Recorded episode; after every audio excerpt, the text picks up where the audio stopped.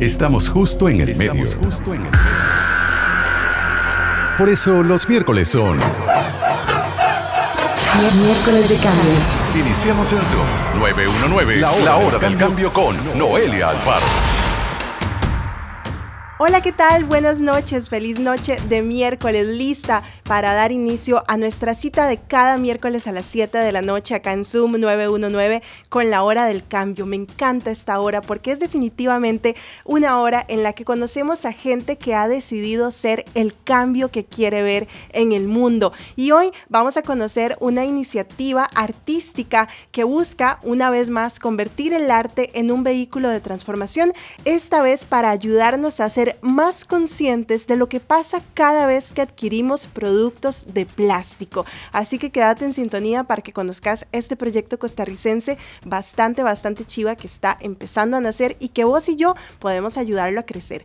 Además, bueno, pues la movilidad eléctrica en nuestro país está evolucionando y nos estamos convirtiendo en un referente en este tema. Y este fin de semana hay una actividad que no te puedes perder si estás, eh, pues, si tenés un vehículo eléctrico, estás pensando en adquirir uno o todavía tenés muchas dudas al respecto y te causa curiosidad, bueno, pues quédate en sintonía porque de todo eso y más vamos a hablar en esta hora del cambio en Zoom 919 a partir de ya. Movimientos del cambio. Gracias por estar en sintonía de la hora del cambio en Zoom 919. Y si hay algo transformador y ha sido transformador a través del tiempo, pues es el arte. Es una herramienta de cambio y por eso hoy vamos a hablar de un proyecto, eh, pues de una propuesta escénica vinculada con eh, la necesidad que tiene en este momento el planeta y que tenemos todas y todos de resolver el tema del plástico. Y bueno, pues a través del arte y además un proyecto que nos invita a ser parte también de, de todo este movimiento se llama El viaje del plástico y me acompaña Vanessa Vargas Ulloa, que es parte de esta propuesta para contarnos de qué se trata y cómo podemos ser parte de ella. Vanessa, bienvenida. Muchas gracias por la invitación y encantada de estar por acá a contarles un poco de qué se trata esto. Pues sí, nosotros, nosotras estamos interesadas en este cambio que proponemos a través del arte y de la conciencia ambiental. ¿Y el viaje del plástico qué es exactamente? Contanos. Bueno, es una creación escénica que está en este momento eh, empezando a crearse donde está conformado por un equipo transdisciplinario. Esto quiere decir que hay personas de muchas disciplinas, desde el teatro, el circo, la danza, la música y también personas de biología marina. Eh, tenemos un arquitecto, también personas de Río Urbano, que es una agrupación enfocada en el medio ambiente en los ríos, en el rescate de los ríos de nuestra ciudad. Y eh, pues todo este colectivo lo que busca es ejemplificar, visibilizar el viaje que tiene el plástico desde su industrialización hasta el impacto que tiene en los ríos y mares. Y bueno, pues decís que está pues en creación un poco, pero a raíz de, de qué nace esta idea de hacer toda una propuesta escénica y artística en relación con el plástico. Bueno, es justamente eso. Creo que, bueno, las personas que lo conformamos, eh, un, día pues ahí eh, entre nuestras creaciones y agrupaciones que tenemos, porque estamos incorporados en varios grupos, eh, dijimos como, bueno, ¿qué, ¿qué, pasa con este plástico, verdad? ¿Qué efectos hay? Y también viendo en las recolecciones de basura que se hacen en las limpiezas de ríos, siempre es el plástico. Y dándonos cuenta y cuestionándonos, el plástico está en todo lado, está en nuestra ropa, está. Y muchas veces este plástico es mal utilizado, mal desechado e incluso lo compramos o lo adquirimos de una forma inconsciente sin saber si realmente lo necesitamos o no. Entonces de ahí es que, bueno, por nuestra afinación, ¿verdad? Al teatro, a la música, a la danza, al circo, es que dijimos, bueno, a través del arte es que podríamos generar un poco más de conciencia.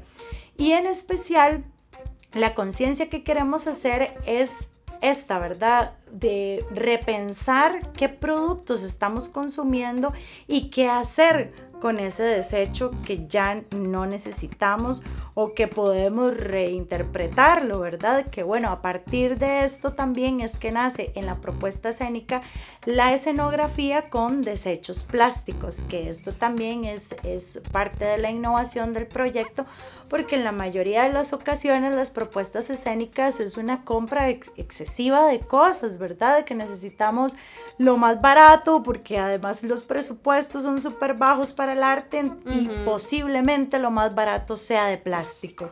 Entonces, bueno, nosotros también necesitamos una propuesta que sea baja en costos, pero queríamos, bueno, utilicemos los desechos plásticos, hagamos algo a partir de esto.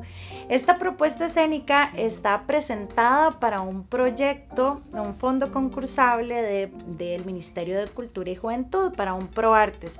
En abril les quedan los resultados, ¿verdad? Y entonces en ese momento vamos a saber si esta propuesta va a tener su auge o no. Sin embargo, nosotras ya empezamos, dijimos, no, no, no, nos podemos quedar queditas, tenemos que empezar esto, además que sí, en abril nos dicen que sí, ya tenemos que tener una cierta cantidad de plástico para poder empezar la creación de esta escenografía. Entonces de ahí fue que empezamos a movernos, a generar vínculos con otras personas y bueno, apareció este programa, apareciste vos y en buena hora para que más personas se den cuenta de qué se trata esto.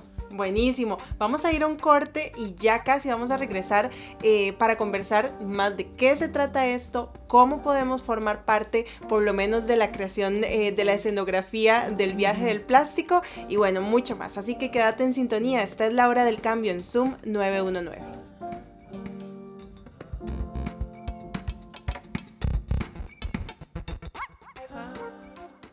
Alternativas del Cambio. Estamos de vuelta en la hora del cambio en Zoom 919, hoy conversando con Vanessa Vargas Ulloa del proyecto de la propuesta escénica El viaje del plástico, un proyecto bastante ambicioso y grande que une a un montón de organizaciones para eh, poner en escena eso, el viaje del plástico, ¿no? Decías hace un ratito, Vanessa, desde que lo, desde que lo adquirimos hasta que no sabemos a dónde lo mandamos, ¿verdad? Correcto, sí. Eh, qué lindo eso, ambicioso, que suene así, porque sí, para nosotros desde que empezamos con esta creación, queríamos llevar la propuesta, porque bueno, esa es una particularidad que es una creación escénica para espacio público, mm, calle. Entonces cuando dijimos, bueno, ¿a dónde lo vamos a presentar? Tiene que ser en un lugar donde pues interese el tema y donde se esté viendo afectado el medio ambiente por esta problemática. Entonces dijimos, bueno, hagámoslo alrededor del, eh, en las comunidades alrededor de la cuenca del río Tárcoles. Mm. Esto es, bueno, abarca varios ríos porque la cuenca empieza, bueno, conlleva el río eh, Torres, el Tiribí, el Virilla y todo eso, ¿verdad? Que sigue para allá hasta llegar al Tárcoles, que es la cuenca de Centroamérica más contaminada. Entonces, bueno, dijimos, bueno, elijamos nueve comunidades. Claro que esto para hacer un presupuesto, para hacer una, una creación además con muchas personas, se nos salió de las manos y dijimos, no, bueno, vamos a empezar eh, pasivamente y dijimos, escojamos una y la población, la comunidad que elegimos por ser más céntrica, por ser una de las comunidades más densas poblacionalmente y por tener dos ríos que le bordean, que es el río Tárcoles, eh, perdón, el río Torres y el río Tiribí, fue la elegida. Entonces esta es la comunidad de Pavas. Y es ahí donde que propusimos realizar esta, esta creación escénica donde eh, no es solamente llegar y decir, bueno, vamos a presentar aquí en esta calle y listo, ¿verdad? El día que es, sino la idea es incorporar a la comunidad y que la creación sea a partir de esas necesidades que vamos a ir escuchando de las comunidades, un poco conciliar con ellas, porque, bueno, al haber tanta población humana, al haber poco recurso económico, es una población que lo que menos puede interesar es el ambiente, porque por supuesto, ¿verdad? Hay muchas otras necesidades que hablábamos con, con personas de asociaciones de desarrollo y lideresas que nos decían, bueno, es que es más importante para nosotros en este momento y el recurso que nos llega a atender problemas con jóvenes en drogadicción o con violencia o este tipo de cosas, ¿verdad? Entonces, por supuesto, que va a ser importante eso más que el medio ambiente y más en una sociedad donde hemos volteado ¿verdad? La espalda y hemos dicho la naturaleza no importa y el humano es lo que importa y por supuesto que importa, pero estamos rodeados de un montón de cosas. Somos naturaleza también. Exactamente. El desequilibrio nos llega a tocar eventualmente. Qué interesante esto también porque eh, además es como bastante eh, ya estudiado, ¿no? Cómo se relaciona la degradación ambiental con obviamente un montón de problemáticas sociales y mencionas una comunidad ¿verdad? Rodeada por dos ríos, pero con unas problemáticas también muy fuertes, ¿verdad? Este, entonces como que todo va de la mano. sí, sí, sí, es voltearle la espalda a la comunidad y a los ríos, ¿verdad? es también lo que se ha hecho disocialmente, gubernamentalmente y demás. Entonces, bueno, pues ahí es a donde estamos enfocadas en trabajar y con la esperanza y la fe de que vayamos a, fluir con la comunidad, de que la propuesta sea escuchada y que mueva ahí corazones, ¿verdad? Y repensemos, bueno, es necesario que yo eh, adquiera esta bolsa plástica, es necesario que yo consuma tantas botellas plásticas, ¿verdad? Dichosamente ahora el estereofón está bastante ahí, ¿verdad? Como alejado y además... Sí, ya la gente tiene un poco más de conciencia con esto, pero con el plástico todavía cuesta. Y con la excusa de que se puede reutilizar o reciclar, entonces lo recibo. Pero es eso real, que llega hasta un centro de acopio, que realmente se hace otra botella, no sabemos. Ahora, entonces ustedes, eh, decías hace un ratito, están eh, pues a la espera de que les digan que sí, que sí va a ser este, este un, proyecto de ProArtes, pero entonces desde ya están este, recolectando materiales plásticos, ¿verdad? Sí. Que en esa es la parte en la que todas y todos podemos ayudarles. Sí, correcto. Pero no quiere decir que vayan a consumir todo el plástico, ¿verdad? Para darnos el No, no, no, no. Eso es súper importante, ¿verdad? Ahora todo el mundo, ay, no, es para, Sí, sí, sí. No, que si se encuentran uno por ahí en la calle, lo recojan. Claro. Eh, tiene que estar en, buen estado, no tiene que estar arrugado, ¿verdad? Eso es súper importante. Y así igual como cuando lo mandamos a la recicladora o al centro de acopio, este, limpio. Exactamente. Y bueno, no solo botellas, sino también bolsas plásticas, tapitas plásticas, cajas de estas que se utilizan como para en las ferias siempre están o cajas plásticas de refrescos también. Y además como les comentaba ahora eh, ropa ¿verdad? Porque en la ropa también hay plástico, entonces, este, si tienen ropa que ya uno utilicen, que quieran desechar de los colores celestes, azul, turquesa, que anden por ahí en esas tonalidades, también nos sirve un montón. Y esto es porque, bueno, dentro, voy a soplar aquí una sorpresa escénica, dentro de la propuesta vamos a crear un mar y este mar va a ser de tela y va a ser bastante grande. Entonces por eso ocupamos bastantes colores. Sí, bastantes colores mar, que son todos los mares que ustedes han visto en tele o en vivo, que los tengan ahí en sus ropas, ese va a ser importante para nosotros. Bueno, mientras vos que nos escuchás pensás eh, y echas memoria donde esa ropa que podrías aportar, que ya no estás usando, o te organizas ahí para ir a hacer una limpieza y buscar plástico, vamos a ir a un corte y ya casi regresamos para contarte, ahora sí, cuando lo tengas todo, a dónde lo vas a ir a dejar.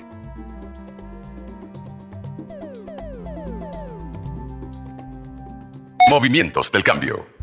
Estamos de vuelta en la hora del cambio en Zoom 919. Hoy nos acompaña Vanessa Vargas Ulloa. Ella es eh, parte de la propuesta escénica El viaje del plástico, eh, una propuesta que pues tiene el objetivo de visibilizar y que veamos esas cosas que, no vemos lastimosamente del plástico, que simplemente lo adquirimos, eh, lo echamos a una basura o incluso pensamos en mandarlo a reciclar y al final no, qué pasa con ese plástico y qué está causando en el planeta. Em, y precisamente la escenografía de esta propuesta va a estar construida de plástico, ¿cierto, Vanessa? Sí, sí, sí, correcto. Sí, es muy lamentable porque, bueno, nosotras en esta búsqueda de, de, de información sobre los efectos del plástico en los ríos y mares, nos dimos cuenta de un término que pues es reciente y es el microplástico.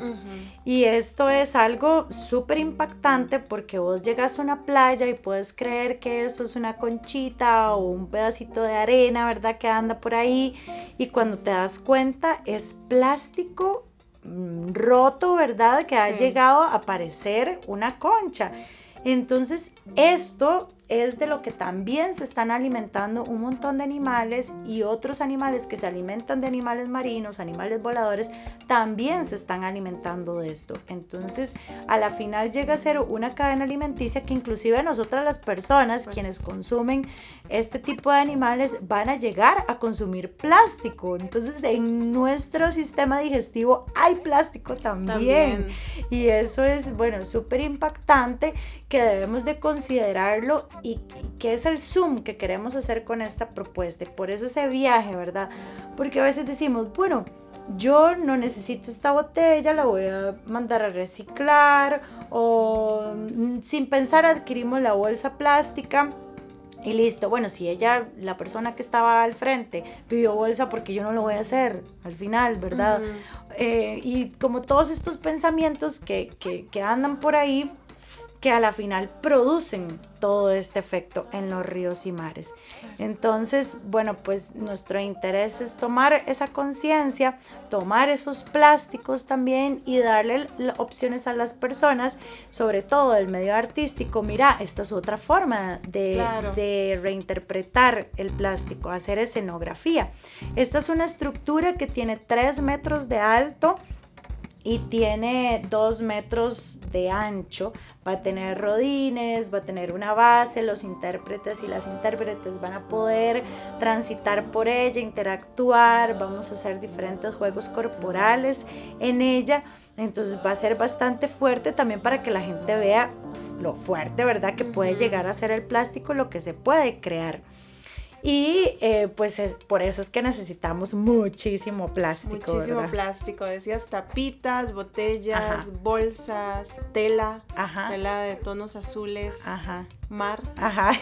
ok, ¿y a dónde eh, están recolectando todos estos materiales para que la gente que nos está oyendo pueda juntarlos y llevárselos? Claro, bueno, una de las organizaciones que es parte del colectivo de Río Urbano y ellos nos están apoyando en generar un espacio cada vez que hacen una limpieza de río.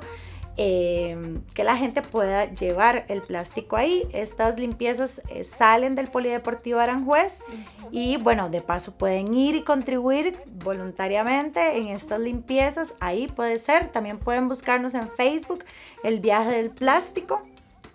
Y también, pues ahí pueden solicitar nuestros números de teléfono y vivimos en diferentes lugares donde podemos este, pues accesar, ponernos de acuerdo e, e ir por el plástico que tengan. Buenísimo. También me suena mucho que, por ejemplo, si cada vez más afortunadamente la gente se está organizando para hacer limpiezas colectivas en sus comunidades y todo, y qué hacemos después con ese plástico. Bueno, pues acá tienen una opción bastante chiva. Me parece además súper bonito, ¿no? Que al final pudiésemos ver esa puesta en escena y decir, ay, yo, también. Por sí, eso sería lindísimo, eso me encanta, sí, sí, que la gente pueda ir y ver y, y darse cuenta, ¿verdad?, de la magnitud de las problemáticas del plástico. Y algo súper importante que para nosotras es, es, uno de los objetivos es hacer incidencia política, ¿verdad? Porque de pronto sí, nosotras como personas civiles tenemos mucho eh, que ver y que rechazar y cómo, qué hacer con ese desecho, pero también a nivel industrial, ¿qué está pasando? ¿Verdad? Entonces, bueno, es también hacer consciente a esas personas que están produciendo plástico, que el plástico no es necesario, que se pueden hacer otros tipos de materiales. Sabemos que con esta propuesta y con lo que vayamos a decir no vamos a acabar con el plástico, ¿verdad? Pero por lo menos generar esa conciencia y que otras personas también hagan otros cambios. Buenísimo, Vanessa. Yo creo que aunque no vayan a acabar con el plástico, todo aporte en esta dirección cuenta, o sea, desde el de ustedes que van a crear esa estructura gigante y van a poner en escena esta problemática, hasta el que lleve las tapitas y las botas, o sea, si, no nos movemos eh, uno a uno, pues tampoco vamos a lograr este el cambio que sí necesitamos. Muchísimas gracias por acompañarnos en la hora del cambio, muchísimos éxitos y ya pues esperamos pronto estar anunciando acá también eh, el estreno. Sí, gracias. y gracias a vos que estás en sintonía de la hora del cambio, vamos a escuchar música ya casi venimos con más información. El cambio empieza en vos. Esta es la recomendación holística de hoy. Miércoles de cambio. Hola, gracias por su sintonía. Si se callase el ruido. Así dice una canción hermosa de Ismael Serrano. ¿Qué harías si se callase el ruido de tu cabecita y de tu corazón? Ese que aparece inoportuno cada vez que te sentís feliz, plena, divertida, ese que aparece cuando no está pasando nada y precisamente por eso es sospechoso, porque sentimos que si no pasa nada malo es porque algo malo va a pasar. O bien, cuando todo marcha bien, sentimos que estamos defraudándonos y defraudando a quienes nos rodean porque no somos tan buenas como aparentamos. Dentro de todo lo que podríamos decir, hoy queremos profundizar en el síndrome del impostor, un trastorno que afecta a 7 de cada 10 personas de acuerdo con la doctora Valerie Young, especialista en el tema. Baida Hill describe que las personas que sufren este síndrome tienen la sensación de no estar nunca a la altura, de no ser lo suficientemente buenos o buenas, competentes o capaces, de ser, al final, impostores, un fraude. ¿Te has sentido así alguna vez? Este síndrome se relaciona con la constante duda acerca de nuestras propias habilidades, el miedo al fracaso y la sensación de no ser lo suficientemente buenos en nada. Con ello, nos olvidamos o dejamos de lado todas las buenas cosas que tenemos o suceden, aquellas por las cuales podríamos estar agradecidas o agradecidos. El síndrome del impostor es solo una posibilidad de ruido en nuestra cabeza y es por allí donde empezaremos el reto El amor de mi vida soy yo, en el gimnasio de las emociones. El entrenamiento de hoy consiste en regalarnos silencio de mente, cuerpo y corazón, solo para estar con nosotras y nosotros mismos durante un tiempo determinado. Escoge un lugar, una iluminación, que pueden ser velas, Escoge un aroma, un asiento y un tiempo. Regálate estar con vos y solo con vos. Agradece tu existencia y reconocete en el vacío y la completud de tu silencio. Soy Gloriana del vuelo del colibrí. Puedes acceder a más información en Instagram o Facebook. Estamos como El vuelo del colibrí CR. Nos encontramos la próxima semana. Trends de cambio. Bueno, y como te decía hace un ratito, definitivamente Costa Rica se está convirtiendo en un referente en lo que tiene que ver con movilidad eléctrica. Somos uno de los países de esta región que tiene más vehículos eléctricos o que ha importado más vehículos eléctricos en, el último, en los últimos tiempos. Y por supuesto, pues esto ha generado que cada vez haya más curiosidad y más necesidad de información sobre este tema. Bueno, pues buenas noticias. Este fin de semana se va a llevar a cabo el cuarto Festival Ciudadano sobre Movilidad eléctrica en nuestro país. Es una, es una actividad eh, que ha sido coordinada por varias instituciones e impulsada por la Asociación Costarricense de Movilidad Eléctrica. Diana Rivera es la directora ejecutiva de esta asociación y nos cuenta los detalles del evento de este fin de semana. Tenemos una cordial invitación a participar en el cuarto Festival Ciudadano de Movilidad Eléctrica que es coorganizado por Asomove y Costa Rica Limpia con el apoyo de Avenidas Cazú, Banco Promérica y Grupo ICE. El festival es una experiencia única para poder conocer de primera mano qué es movilidad eléctrica y bueno, conocer a personas centrales de este evento que son los usuarios, gente que ya pasó a carro, moto, bicicleta eléctrica y que quiere contar sus experiencias e incluso hacer pruebas de manejo a los interesados. Otra de, los elementos principales de, este eh, evento es que están todas las agencias que comercializan carros, motos, bicicletas, cargadores, eh, empresas de electricidad, empresas de reparación y mantenimiento. Entonces, la oportunidad de conocer todo ese ecosistema y esos emprendimientos que ya se empiezan a generar alrededor de la movilidad eléctrica. Vamos a tener charlas sábado y domingo. Además, vamos a tener una premiación a personas o empresas que, que están liderando el movimiento. También vamos a tener conciertos con Chillax y Kurt Dyer ambos días al final de la tarde. Es una actividad abierta a todo público, donde además vamos a tener algo lindísimo que es poder andar en bus eléctrico en Costa Rica, alrededor de la avenida Escazú y vamos a tener bicicletas Omnibici dando el servicio totalmente gratuito para personas que quieran usarlas alrededor o digamos dentro de la avenida Escazú. Bueno, y también le preguntamos a Diana cómo han observado ellos desde la asociación y como personas que están bastante involucradas en este tema la evolución de la movilidad eléctrica en nuestro país y adivina que nos dio bastantes buenas noticias la movilidad eléctrica ha crecido muchísimo en el país. Nosotros vemos estadísticas, por ejemplo, de carros eléctricos. En el 2017 se importaron solo 40 carros eléctricos. En el 2018 parte de lo que pasa eh, es que entra la ley 9518 a regir y entonces, bueno, se da un crecimiento acelerado. Ingresaron en el 2018 328 carros eléctricos, incluyendo los 100 del Instituto Costarricense de Electricidad y el año anterior se duplicó la cantidad de carros eléctricos que ya había y llegamos a las mil unidades, lo cual es, eh, somos de los primeros países en América Latina que logramos romper ese hito que es llegar a esos primeros mil y sabemos que bueno el crecimiento va a ser aún mayor. Luego tenemos un segmento súper interesante y positivo eh, que es el de motocicletas y bicicletas eléctricas. El año anterior eh, ingresaron o se importaron más de 3.200, la gran mayoría bicicletas eléctricas, lo cual nos llena de mucha felicidad porque es un transporte que además eh, de ser cero emisiones nos permite viajar, digamos, al trabajo o a la universidad sin hacer congestionamiento vehicular. Además, bueno, en, la gente se nota cuando uno sale a la calle, ya ve muchísimas placas verdes eh, lo cual antes era muy difícil porque había, habíamos muy poquitos, pero ya se empieza a ver un crecimiento acelerado y se empieza a ver un, unos emprendimientos alrededor de la movilidad eléctrica con personas que ya fabrican, ensamblan bicicletas en el país, que están haciendo cargadores, em, negocios eh, como restaurantes que están poniendo cargadores para los, para los clientes, personas que eran mecánicos que se están capacitando en, en vehículos eléctricos. Entonces es algo súper bonito, una experiencia muy emocionante. Aún así siguen persistiendo algunos de los mitos que hay en torno a la movilidad eléctrica. Diana Rivera también nos contó cuáles son esos mitos que más ha costado derribar entre las y los costarricenses con respecto a los vehículos eléctricos y cuáles son las verdades de estos mitos?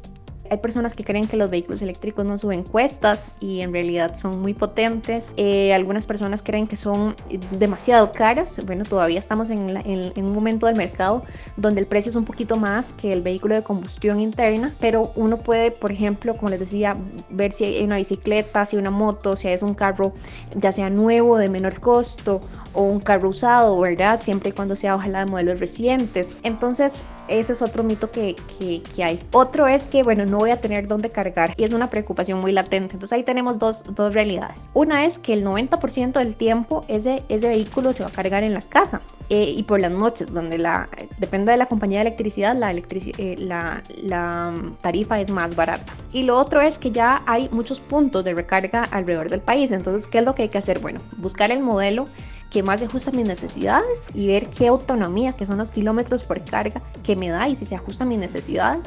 Y luego es planificar muy bien los viajes, ¿verdad? Entonces ya sabemos que tenemos que pensar, ok, a dónde voy, cuántos kilómetros necesito, eh, salir con toda la carga posible y además eh, buscar dónde hay puntos donde cargar. Diana también nos comentaba que hay una tendencia a creer que las baterías de los vehículos eléctricos tienen una vida útil muy pero muy corta, cuando lo cierto es que al comprar un vehículo nuevo puedes tener la misma autonomía de esa batería durante 8 a 10 años. Después de este tiempo va bajando la autonomía de la batería, sin embargo sigue siendo bastante funcional, así que pues definitivamente esta no debería ser una limitante si estás pensando en adquirir un vehículo eléctrico.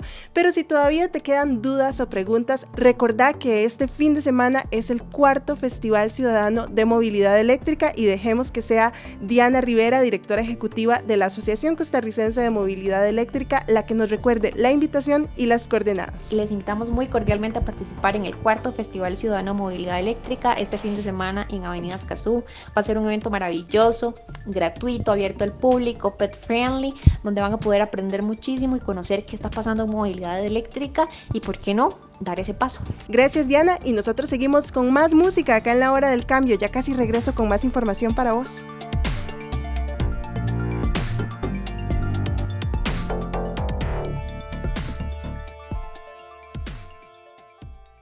Personajes del cambio.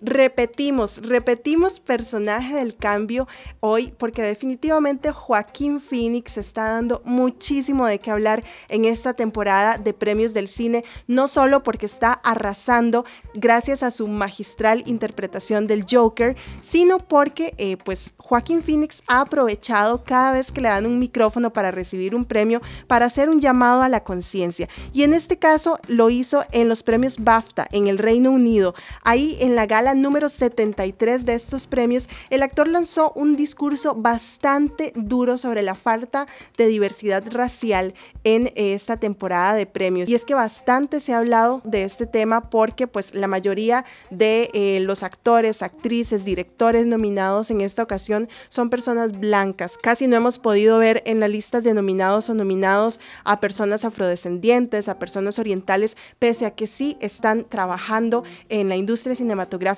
y haciendo importantísimos aportes. Así que bueno, Joaquín Phoenix llamó la atención sobre este tema y dijo, me siento en conflicto porque muchos de mis compañeros actores eh, merecen este privilegio y no lo tienen. Creo que el recado que le estamos enviando a las personas que han contribuido tanto eh, a nuestro medio o industria es que aquí no hay lugar para ellos. Y bueno, pues hizo un llamado también el cineasta Taika Waititi, neozelandés y ganador de un BAFTA al mejor guion adaptado por Jojo Rabbit, lanzó también una dura crítica a este tema. Y bueno, esperamos que el hecho de que estas voces tan influyentes se estén levantando y estén diciendo, acá no estamos todos, no estamos completos y definitivamente la diversidad nos enriquece, pues bueno, genere un cambio y el próximo año podamos ver mucho más representada toda la riqueza cultural en la industria cinematográfica. Por eso Joaquín Phoenix es también en esta semana un personaje del cambio. Vamos con más música, ya casi regresamos.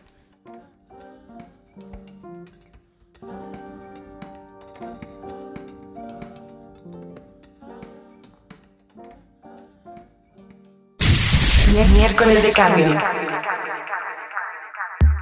Se acabó rapidísimo esta hora del cambio, así que bueno, yo para recapitular te recuerdo, El viaje del plástico es una puesta en escena cuya escenografía va a estar creada con plástico reutilizado que vos también podés aportar si tenés telas, cajas plásticas, botellas, tapitas o estás participando o vas a participar pronto en alguna limpieza, ese plástico, bueno, pues podés contactar a la gente de Viaje del Plástico o de Río Urbano y aportarlo y ser parte también de esta creación escénica. Además, este fin de semana, sábado y domingo, tenemos el cuarto Festival Ciudadano de Movilidad Eléctrica en Avenida Escazú. No te lo perdás. Espero que tengas una maravillosa noche de miércoles y nos escuchamos dentro de una semana a las 7 de la noche con una nueva hora del cambio. ¡Chao! A partir de ya, tenemos 7 días para hacer más cambios.